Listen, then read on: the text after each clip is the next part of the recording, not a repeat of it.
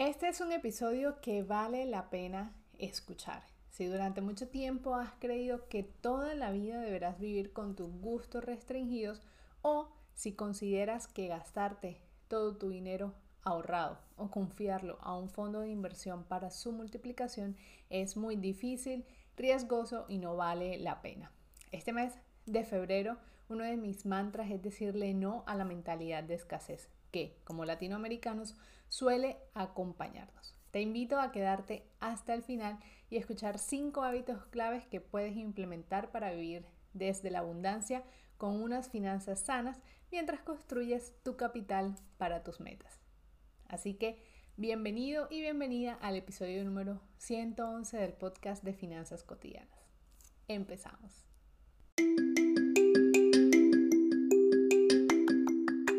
¿Sabes cómo las personas se preocupan porque necesitan complementar su retiro, ya que la pensión que cotizan actualmente no será suficiente para cumplir sus gastos a futuro?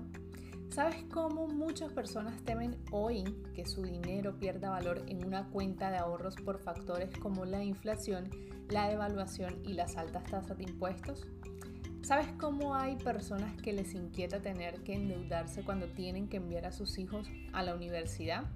Bueno, mi nombre es Melissa Yepes, soy economista y asesora financiera y ayudo a personas así, con poco tiempo para autogestionar sus inversiones o excedentes de ahorros, a encontrar los instrumentos financieros más favorables para proteger y hacer crecer su dinero de acuerdo con sus metas de vida. ¿Es algo que te gustaría hacer? Pues en este podcast descubriremos episodio tras episodio el fascinante mundo de las inversiones y cómo crear capital en el mercado de valores. Hola, hola una vez más. Es para mí un placer compartir contigo este espacio donde desde hace ya más de dos años venimos compartiendo información de valor para ayudarte con tus finanzas personales y ahora con más énfasis en cómo puedes invertir tu dinero en el mercado de capitales para que multipliques tu capital financiero a través de las inversiones. En el episodio de hoy hablaremos de un tema que es tan importante para nuestras finanzas y nuestras metas de vida como es vivir desde la abundancia. ¿Qué significa vivir desde la abundancia? ¿Quiénes pueden hacerlo? ¿Cuánto dinero necesito para considerarme una persona con una vida abundante? ¿Cuáles son los pasos claves para lograr vivir en abundancia? Estas y muchas respuestas más compartiremos el día de hoy. De acuerdo con lo que dice la Real Academia Española, la definición de abundancia es sinónimo de prosperidad, riqueza o bienestar. Es tener gran cantidad de algo, pero ¿qué es ese algo? Para mí es algo de lo que quieres que defina tu vida. La abundancia tiene que ver con tu esencia, con quién tú eres, con cuán apasionado estás por lo que haces y esto será lo que marque una gran diferencia en tu vida, en tus finanzas y determine una gran prosperidad.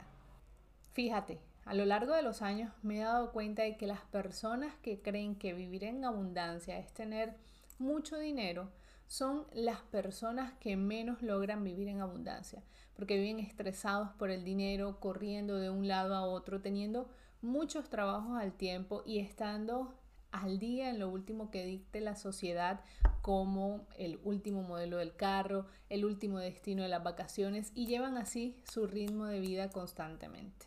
La abundancia para mí implica vivir desde tu esencia, es decir, que estás conectado con tu personalidad y con tu sanidad emocional, que eventualmente se proyectará en tu vida y en tus finanzas. Esto quiere decir que tu parte emocional determinará en gran parte tu nivel de abundancia. En el libro Dinero Feliz del autor Ken Honda, este menciona que tu dinero puede sonreír o puede llorar, dependiendo de cómo se le da o cómo se recibe. Si el dinero se consigue con amor, gratitud o felicidad, estará impregnado de energía positiva y sonreirá. En cambio, si se da con queja, con rabia o tristeza, esto también se verá reflejado en el dinero y éste llorará.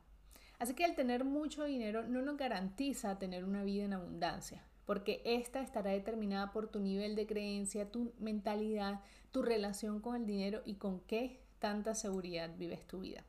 Sin embargo, casi nada en este mundo tiene tan mala fama como el dinero. En nuestra sociedad hoy en día el dinero es considerado un mal necesario. Es visto como la raíz de todos los males, pero ¿realmente qué tan malo es? ¿Acaso el dinero puede pensar por sí mismo, puede tomar decisiones o comportarse de cierta forma? No. El dinero no hace nada de esto, por lo tanto no puede considerarse ni bueno ni malo. El dinero debe ser visto principalmente como una herramienta que te permitirá alcanzar diferentes metas en tu vida. Ahora, cierto sí es que esta herramienta sacará tu verdadera esencia. El dinero en sí no es malo. Malo es la persona que lo porta y utiliza con fines malvados. Teniendo presente que el dinero simplemente es un instrumento, entonces ¿Cómo vivir en abundancia y con una relación saludable con el dinero? Lo primero es saber que existen dos maneras de vivir la vida, una desde el amor y otra desde el miedo. Cuando nosotros vivimos desde el miedo, le damos paso a una cantidad de actitudes que nos llevan a experimentar la escasez. Tienes sueños y proyectos que nunca concretas porque tienes miedo del resultado, de lo que pueda salir mal, de quedarte sin dinero y quedas envuelto en una celda preso de tus miedos. Y por más dinero que tengas ahorrado, el miedo a perder tu tranquilidad financiera te quita la posibilidad de vivir una vida en abundancia, realizando tus sueños y metas más importantes de la vida. En cambio, Vivir desde el amor significa que has sanado en gran parte tus heridas emocionales, que has aprendido a tomar acción a pesar de tus miedos, que crees en ti, que te sientes capaz de lograrlo, que te has propuesto y que miras al dinero como un instrumento que fluye, que va y viene y que mientras tú lo utilizas para alcanzar tus sueños, otra persona lo recibe para cubrir sus gastos y estilo de vida. Vivir desde el amor significa saber que te encuentras en el lugar indicado, en el momento indicado y no pararás de agradecer por las oportunidades que se te avecinan. Una vez establezcas desde qué perspectiva y si no es desde el amor, establecer cómo hacer el cambio para lograrlo, podrás entonces empezarás a pensar, a sentir y a vivir desde la abundancia. Ahora, con este balance establecido, entonces pasemos a los cinco hábitos que puedes implementar para vivir desde la abundancia. Lo primero es ser agradecido por lo bueno y por lo no tan bueno. Agradece porque cada episodio de tu vida, cada experiencia y cada momento es un aprendizaje nuevo. ¿Intentaste algo y no te salió bien? Agradece porque ahora aprendiste lo que no debes hacer y la próxima tus resultados serán mejores. La escasez viene de fijarte en lo que no tienes. La abundancia viene de fijarte en lo que tienes, que es mucho, y agradecer. Agradecer es decirle a Dios y a la vida que estás conforme con lo que tienes y que te encuentres en un estado emocional correcto para recibir lo que viene, sin pensar en lo que no tienes. Así que si realmente quieres vivir en abundancia, empieza a agradecer por lo que tienes y a celebrar cada logro, por pequeño que sea, porque será la manera en que las demás maravillas llegarán a tu vida. Lo segundo para vivir en abundancia es aprender a decir que no. Decir que no es clave para crecer y para darle a tu vida la bienvenida a aquellas cosas que estén alineadas con lo que tienes. Uno de los grandes problemas de nosotros los seres humanos es que tenemos grandes problemas con los límites. Nos enseñaron de pequeños a decir que sí, aun cuando no queríamos, aun cuando era nuestro juguete favorito con el que queríamos pasar horas y nos predeterminaron a compartirlo. De ahí vienen muchos de los problemas para quienes no pueden decir que no. Sin embargo, decir no es clave para tener una vida en abundancia. ¿Crees que puedes vivir en abundancia diciendo que sí a todo y a todos? Pues no.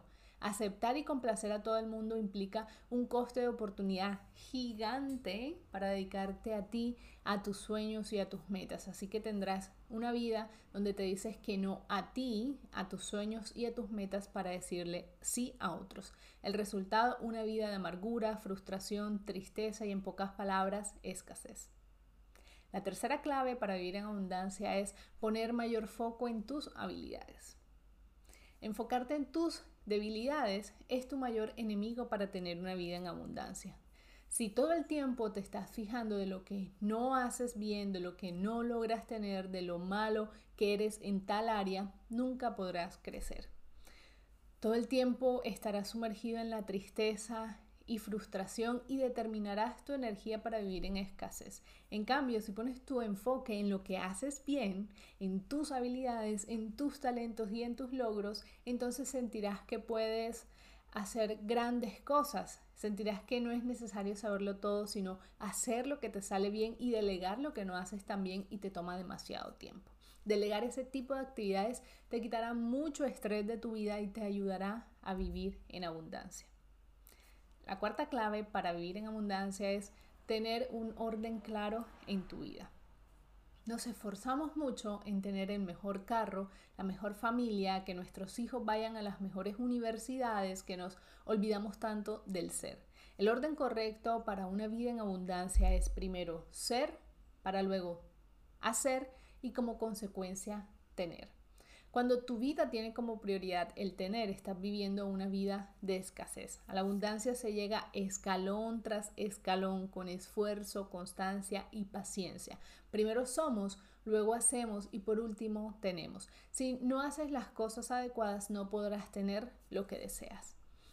Por último, la quinta clave para vivir en abundancia es tomar acción. Cada vez que dices que vas a hacer algo y no lo haces, le restas punto a, tu autoestima. Comprométete a muy pocas cosas, pero aquellas con lo que lo hagas, hazlas. Las acciones que llevas a cabo tienen que cumplir tres requisitos. Ser inteligentes, no hagas las cosas por hacerlas, sino meditándolas. Masivas, debes emplear tu energía y tu tiempo al hacerla. Y por último, focalizadas, debes valorar antes si te van a llevar a donde quieres. Cuando actuamos frente a nuestros miedos y decidimos trabajar por nuestros sueños, le decimos a Dios o al universo o a quien sea en quien tú creas que estamos listos para recibir toda la abundancia que tiene preparada para nuestras vidas. ¿Te fijas cómo ninguna de estas claves tiene que ver con dinero? Qué paradójico. La abundancia significa mucho dinero y prosperidad, pero los hábitos claves para vivir una vida en abundancia no tienen nada que ver con el dinero. ¿Qué te dice esto? ¿Qué luces te da acerca de tu relación con el dinero y la manera en que has vivido hasta ahora? ¿Tiene sentido enfocarse en organizar tus finanzas y vivir una vida de apariencia sin trabajar antes en tu esencia, en tus hábitos y en tu relación para el dinero? Para nada. Todo lo contrario, tu nivel de abundancia estará directamente relacionado con tu nivel de satisfacción en la vida, con tu sanidad emocional, con tu felicidad y con tu relación con los demás. En conclusión, abundancia significa estar feliz con lo que tienes sin descuidar tus metas de vida. Significa estar agradecido y mirar hacia el futuro con la satisfacción de no deberle nada a nadie y haber construido tu vida tal cual la soñaste sin envidiarle nada a los demás. ¿Cómo estás viviendo tu vida hoy? ¿Desde la abundancia o desde la escasez? Déjame saber en un mensajito directo de Instagram en la cuenta arroba finanzas cotidianas. También te pido que compartas este episodio en tus historias de Instagram y etiquetes la cuenta de arroba finanzas cotidianas para que pueda llegar a muchas más personas y así yo también me entero que nos estás escuchando y te reposteo en las historias.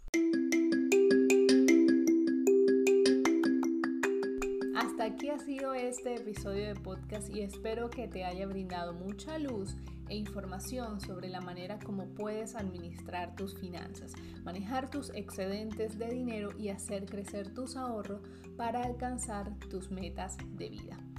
Para cualquier apoyo con tus finanzas o asesoría que pudieras necesitar, envíame por Instagram un mensaje directo para brindarte más información. Hasta una próxima oportunidad. Chao, chao.